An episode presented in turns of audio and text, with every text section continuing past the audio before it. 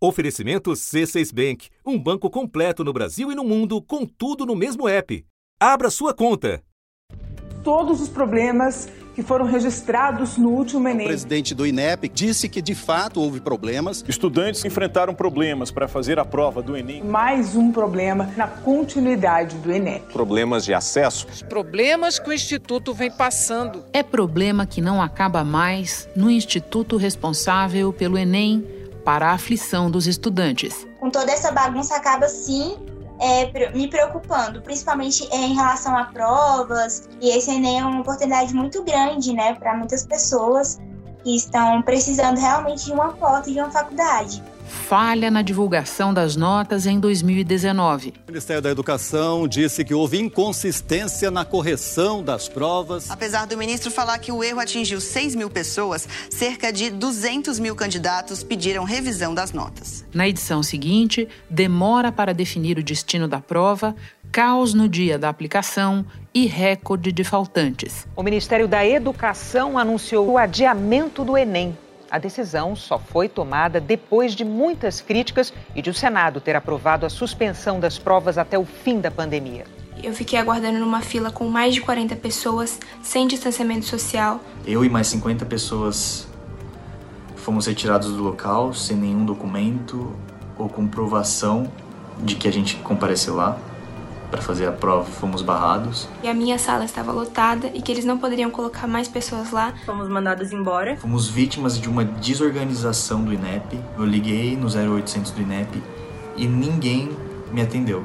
O medo da Covid afugentou muitos estudantes do último Enem. 55% dos inscritos não compareceram ao exame. Foi o maior índice de abstenção de toda a história do Enem um parto até sair o cronograma de 2021. Já estamos no fim de maio e a indefinição da data das provas do Enem continua. Até agora, o INEP não divulgou o edital do exame deste ano. Quem está se preparando para o Enem 2021 vive um momento de incerteza e preocupação. Entra e sai em postos de comando e coordenação. O governo federal exonerou o presidente do INEP, Alexandre Ribeiro Pereira Lopes. Alexandre Lopes assumiu a função em maio de 2019, foi o quarto a ocupar a presidência do Instituto só naquele ano. Depois desse anúncio, os servidores do INEP divulgaram uma nota em que. Disseram que foram surpreendidos com a exoneração de mais um presidente do Instituto e afirmam que a descontinuidade de gestão, com sucessivos períodos de instabilidade, tem contribuído fortemente para comprometer a execução do importante trabalho da autarquia na educação. Apagão de dados. O Enem de 2020 teve perto de 6 milhões de inscritos, só que mais da metade não compareceu. De onde eram os ausentes? E de que faixa de renda familiar? Ninguém sabe. A falta de informações deixa no escuro profissionais de todo o país que trabalham pela educação. E agora, a menos de duas semanas do exame que em 2019 levou 700 mil jovens brasileiros à universidade, uma debandada de quadros. 35 servidores do INEP pediram exoneração dos cargos. Eles alegaram fragilidade técnica e administrativa da atual gestão. Todos os servidores que pediram exoneração são concursados. Eles deixam os cargos, mas não vão sair do ministério. Eles destacaram que não se trata de posição ideológica ou de cunho sindical. Eles entregaram uma carta dizendo que tomaram a decisão depois de considerarem a situação sistêmica do órgão e a fragilidade técnica e administrativa da atual gestão máxima do INEP. E a primeira prova do Enem, gente, é agora. Né? 21 e 28 de novembro, as primeiras provas. A demissão em massa acontece logo depois do pedido de exoneração do coordenador geral de exames, o Eduardo Carvalho, e do coordenador geral de logística da aplicação, o Hélio Júnior Rocha Moraes. Depois da abstenção inédita na edição passada, o Enem de 2021 ostenta o menor número de inscritos desde 2005, em linha com o pensamento do quarto ministro da Educação do atual governo. Universidade, na verdade, ela deveria ser um para poucos, nesse sentido de, de ser útil à sociedade. E do próprio presidente da República, que deixou claro seu intento logo na largada do mandato Brasil não é um, um terreno aberto onde nós pretendemos construir coisas para o nosso povo. Nós temos que desconstruir muita coisa, desfazer muita coisa, para depois não começarmos a fazer. Da redação do G1, eu sou Renata Loprete e o assunto hoje é a depredação do Enem e do instituto que cuida do exame. Neste episódio, eu converso com a pedagoga Maria Inês Fini, uma das idealizadoras do Enem e presidente do INEP entre 2016 e 2018. Antes, falo com a jornalista Ana Carolina Moreno, repórter de dados da Globo, com 10 anos de experiência na cobertura da prova. Quarta-feira, 10 de novembro. Carol, já são dezenas de servidores que pediram para deixar os seus cargos no INEP, denunciando problemas os mais variados. Você pode resumir para nós quem são esses funcionários e o que é que nós sabemos sobre os problemas apontados por eles? Esses funcionários, eles são servidores, alguns são servidores há décadas do INEP, eles são pessoas que sempre exerceram cargos técnicos, mas que também se revezam em cargos de liderança, coordenação, diretorias dentro do INEP para realizar todas as funções do INEP, né? Então, o fato deles terem pedido demissão é desses cargos de liderança, não significa que eles é, saíram do instituto como um todo. Mas, basicamente, eles tomaram essa decisão de pedir demissão em massa porque eles consideram que o presidente do INEP atual não está à altura do posto. Eles discordam um pouco da atual gestão, né? E eles consideram que o presidente está tomando uma postura de se eximir das responsabilidades. Ele não está querendo tomar decisões ou assinar documentos. Isso quer dizer que, se no futuro algum projeto, algum programa do INEP, como o próprio Enem, tiver algum problema, alguma questão judicializada, quem vai responder por isso no futuro vai ser as pessoas que assinaram os documentos. E se o presidente é, não está com a assinatura dele no papel, ele acaba se eximindo no fim de ser responsabilizado, apesar de ele ser o chefe é, de todos eles, né? Em nota, o Ministério da Educação disse que o cronograma do Enem está mantido e não será afetado pelos pedidos de exoneração e que está monitorando a situação para garantir a normalidade de sua execução. E eles também denunciam algumas questões que eles consideram é, assédio moral, né? Então, transferência compulsória de servidores de uma diretoria para outra, sem consulta prévia, é, sem considerar a aptidão desses servidores, a vocação desses servidores, sem, sem, sem consultar né, o que, que eles também querem fazer.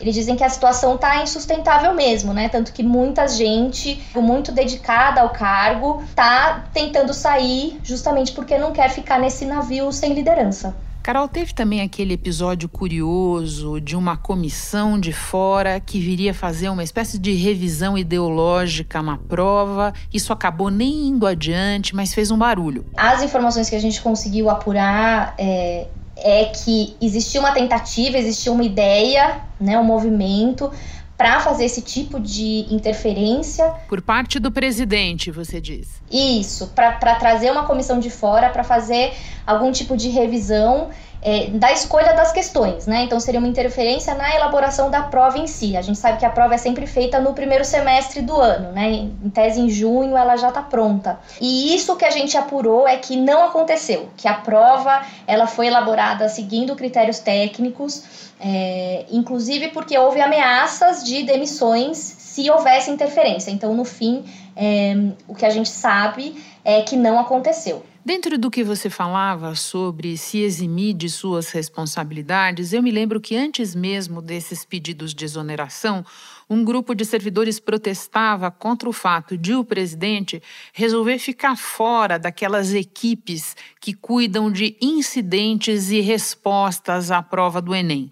Você pode começar explicando o que são essas equipes, qual é a importância disso na prática para o exame e, se for possível, por que é que o presidente queria ficar fora disso? O Enem, o ENAD, o INSEE já são exames para muitas pessoas que acontecem em muitos locais diferentes. Então, existe uma logística muito grande e, e existe um monte de problemas que podem acontecer. É, que a gente nem imagina, né? Então, desde acabou a luz no local de provas, por exemplo, é, aí a, as pessoas precisam decidir se quem está lá no local de provas consegue ou não fazer a prova naquele dia ou no caso do Enem, por exemplo, existe sempre uma segunda edição da prova a todos os anos. Então, casos como esses, é, o INEP decide, então, ah, então essas pessoas, se elas quiserem, elas podem refazer essa prova na segunda edição. Né? Esse é um dos exemplos mais corriqueiros que a gente tem. Então, o consórcio que aplica a prova, o que, que ele faz? Ele liga lá para Brasília, então tem essa equipe que fica lá dentro, meio como uma sala de situação mesmo, para resolver todos esses problemas. Você precisa dar uma resposta rápida. Então, são decisões executivas que você precisa de alguém para tomar essa decisão, né? E aí o presidente do INEP, historicamente, ele participa de, dessa equipe. Então, não, não adianta só deixar para os subordinados dele tomarem essas decisões que, que precisam ser feitas ali e que podem ter repercussões, né, depois. Entendo. Antes de seguir, vamos só traduzir para quem nos ouve as siglas ENAD e ENSEJA. O ENAD é o Exame Nacional é, aplicado para os estudantes que estão se formando é, no ensino superior, né, para avaliar a, as faculdades. Uma vez por ano, mas cada área é avaliada uma vez a cada três anos, né, áreas do conhecimento.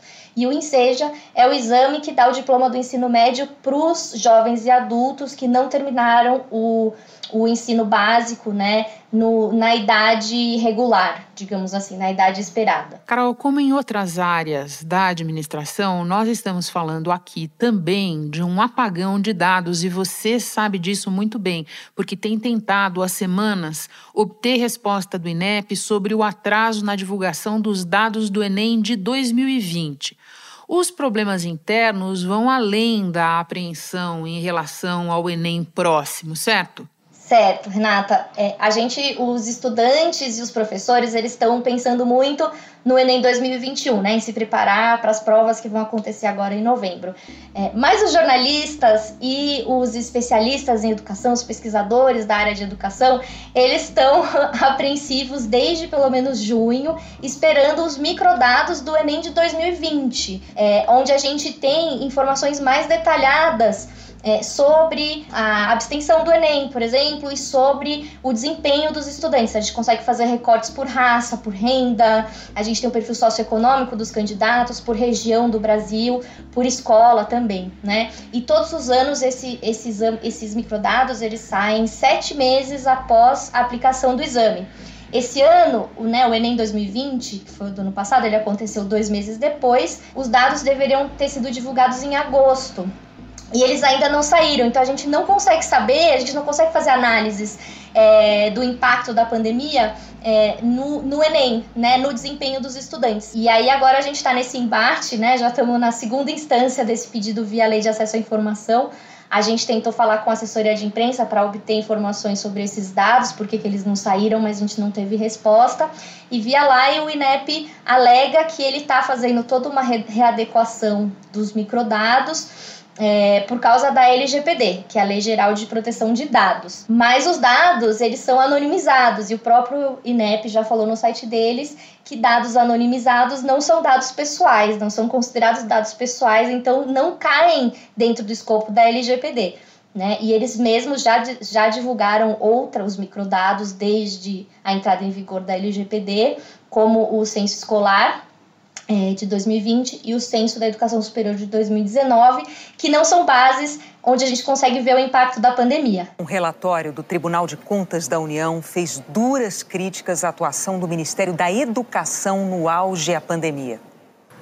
A conclusão do TCU se baseia na distribuição de recursos do programa criado há quatro anos para levar tecnologia às escolas.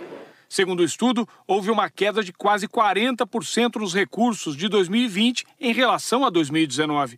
E o número de estudantes atendidos por esse programa caiu 60%. Segundo os auditores, as ações do MEC durante a pandemia foram fragmentadas, intempestivas e sem foco específico para a resolução dos problemas enfrentados pelas redes de ensino. Né, a primeira base que a gente ia conseguir ver isso é justamente a do Enem 2020 e a gente ainda não sabe, né? A gente não sabe se eles vão divulgar ou não. Carol, boa sorte nessa tua apuração, que é muito importante, e obrigada por mais esta participação no assunto. Até a próxima. Eu que agradeço. Daqui a pouquinho eu volto para ouvir a ex-presidente do INEP, Maria Inês Fini. Com o C6 Bank, você está no topo da experiência que um banco pode te oferecer. Você tem tudo para sua vida financeira no mesmo app, no Brasil e no mundo todo.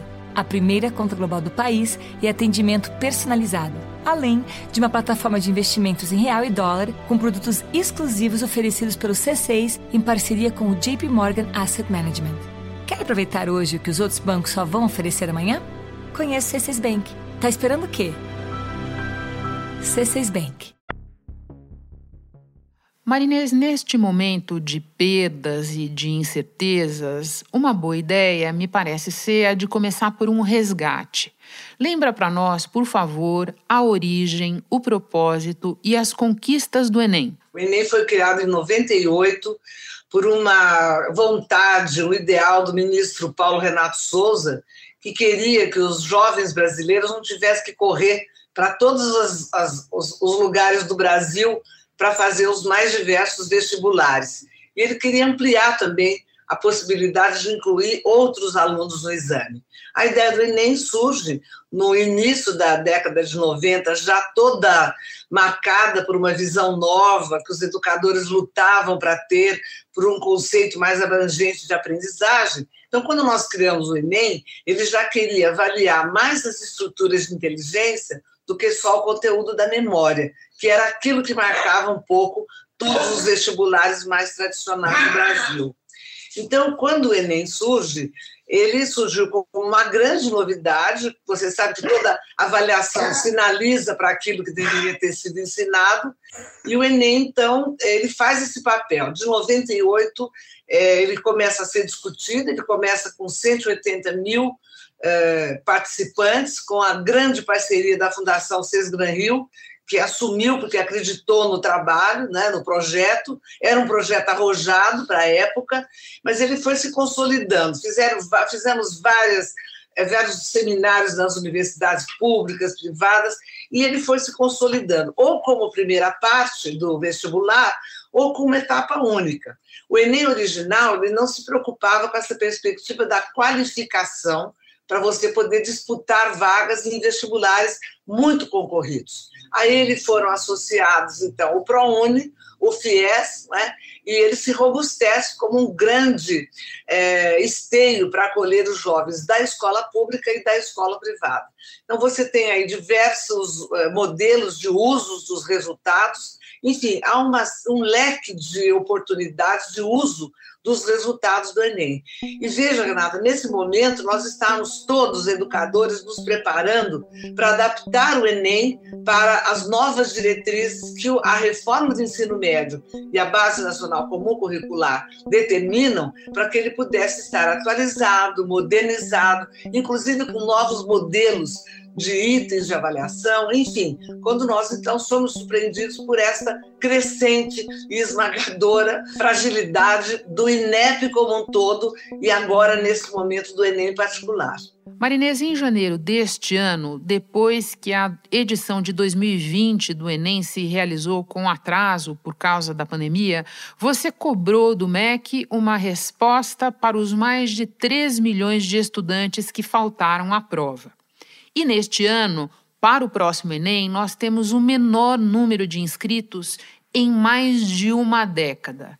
São dois sintomas de um processo de exclusão. Pode nos explicar? Pois não, eu acho que o processo, inclusive, Renata, ele é programado. Veja, o que aconteceu neste ano com essa inscrição. Há um critério que foi estabelecido para o Enem para você só permitir que aquele candidato que ganhou isenção de taxa de inscrição no ano pudesse ganhar no ano seguinte, se ele tivesse comparecido ao exame ou se ele tivesse faltado, que apresentasse uma justificativa oficial. Ou o ônibus quebrou, ele ficou doente, ou ele foi impedido, porque do contrário, nós chegamos a ter pessoas que se inscreveram por cinco edições seguidas e não compareceu para o exame. Então, essa era uma medida saneadora, mas que, sob nenhuma circunstância, poderia ter sido aplicada no ano de 2020. Então, o que aconteceu? A sociedade se organizou, recorreu à, à judicialização da medida e você teve, então, que abrir uma nova inscrição para esses Sim. alunos que precisavam dessa isenção e que não tinham. Você não tem um atestado de pobreza ou de doença ou de, ou de ônibus que quebrou sem ter a avisado antes. Essa que é a questão fundamental. Então, eu acredito que, de fato, é um processo contínuo de exclusão. Se você se lembra, uma das palavras do senhor ministro é que o ensino superior não era para todos. Eu acho que os institutos federais serão a, a grande, vou usar essa palavra, a grande vedete no futuro. Você está cansado de pegar, é, com todo o respeito que tem aos motoristas, é, a profissão muito, muito digna, mas eu tenho muito engenheiro, muito advogado dirigindo Uber, porque não consegue a colocação devida. Mas se ele fosse um técnico em informática, ele estaria empregado, porque há uma demanda muito grande. Então, eu acho que o futuro é institutos federais, como é na Alemanha hoje. A Alemanha ela dá atenção, a, são poucos os que fazem universidade. Universidade, na verdade, ela deveria ser um para poucos, nesse sentido de, de ser útil à sociedade. Muita gente diz que esse processo que nós assistimos em relação ao Enem é apenas a ponta mais visível do enfraquecimento do próprio INEP, que, como você bem sabe, tem muitas outras funções além de zelar por esse exame. Você concorda com essa avaliação? Eu concordo plenamente, estou assistindo isso, Renata. Desde que eu deixei a presidência do INEP, eu quis fazer a transição para o primeiro dos quatro presidentes que me sucederam e não havia nenhum interesse em conhecer o INEP, saber das suas funções. É, não há e não houve. Então, isso foi acontecendo de maneira gradativa. Hoje você tem uma equipe que é muito, muito, muito competente, mas que se encontra fragilizada. O INEP tem a missão de auxiliar na formulação das políticas educacionais de todo o Brasil. Ao longo de mais de 80 anos de história, o INEP construiu a maior base de dados da educação brasileira. Porque para você dirigir, ainda que você tenha experiência de gestão, uma equipe muito competente naquilo que faz, você precisa ou saber muito de gestão ou saber muito daquilo que a equipe faz.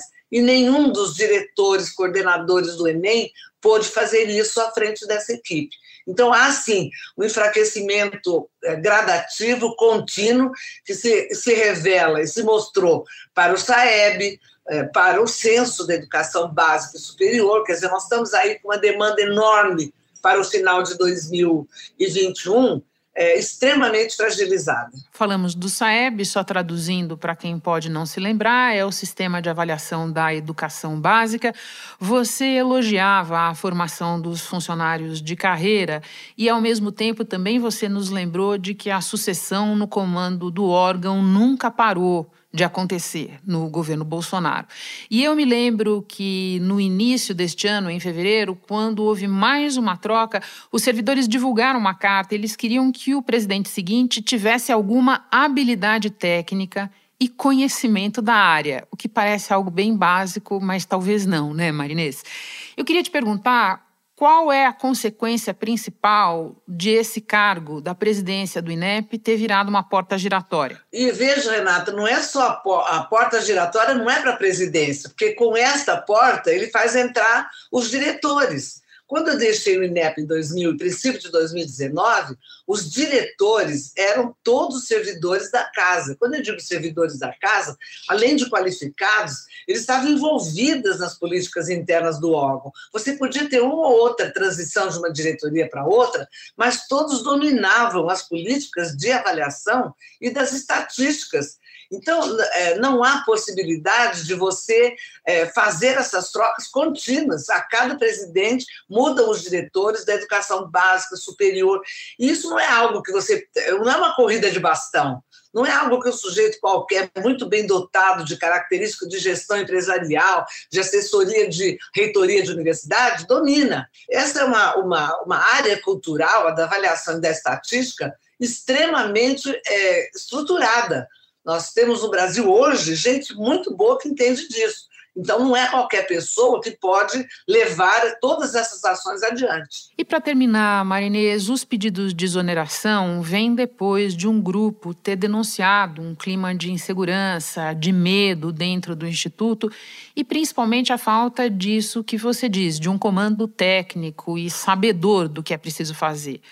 Como é que você, que presidiu o INEP, enxerga a capacidade do órgão para se reconstruir, para recuperá-lo depois de tantas baixas? Veja bem, Renato, eu acho que o que culminou com essa atitude dessa equipe tão valorosa que eu tive orgulho de comandar foi a denúncia de assédio moral. Né? Eles, eles não estão brincando, eles estão dizendo que houve assédio moral em cima de funcionários. Marinês, você que conhece tão bem esses quadros, quando eles denunciam assédio moral, eles estão falando de quê? Eles estão falando de é, propostas do presidente para funcionários, para alterar dados, para mudar procedimentos. É uma coisa muito séria, Renata. Eu até temo por tudo isso, mas eles têm provas, comprovam, e aquilo que a gente sempre quis saber, se houve de fato interferência, censura ideológica nas, nos itens de prova, está confirmado agora. Quer dizer, eles não aguentam mais, eles querem falar, eles vão ser ouvidos. É? Então, eles não estão deixando o INEP e nem abrindo mão da responsabilidade. O que eles estão abrindo mão é de coordenar o exame sem a mínima condição de seguir em frente. Essa é a questão mais séria. Eu não sou capaz de imaginar como é que vai acontecer a logística desses dias de pré-exame, no dia do exame, como é que serão confirmados os resultados finais que o consórcio manda. Eu estou extremamente preocupada. Você não pode desmontar uma operação a 15 dias do exame. Marinês, muito obrigada por voltar a dividir com o assunto o teu conhecimento e a tua experiência. Bom trabalho para você. Muito obrigada, Renata. A gente confia muito na imprensa para ajudar o INEP nesse momento. Obrigada a você. Como até aqui o MEC diz que o cronograma da aplicação do Enem de 2021 está mantido, vale lembrar que as provas acontecerão em duas datas diferentes. O Enem regular e digital será em 21 e 28 de novembro. Já as provas para estudantes isentos da taxa de inscrição e para pessoas presas devem acontecer em 9 e 16 de janeiro.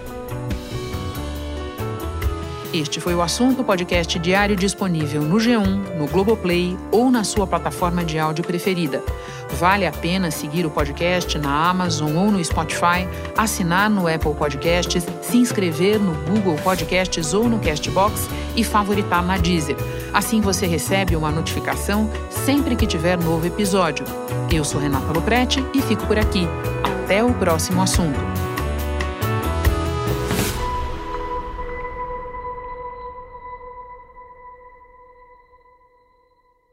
Você no topo da experiência financeira que um banco pode oferecer. Escolha um banco completo no Brasil e em qualquer lugar do mundo. Abra sua conta no C6 Bank.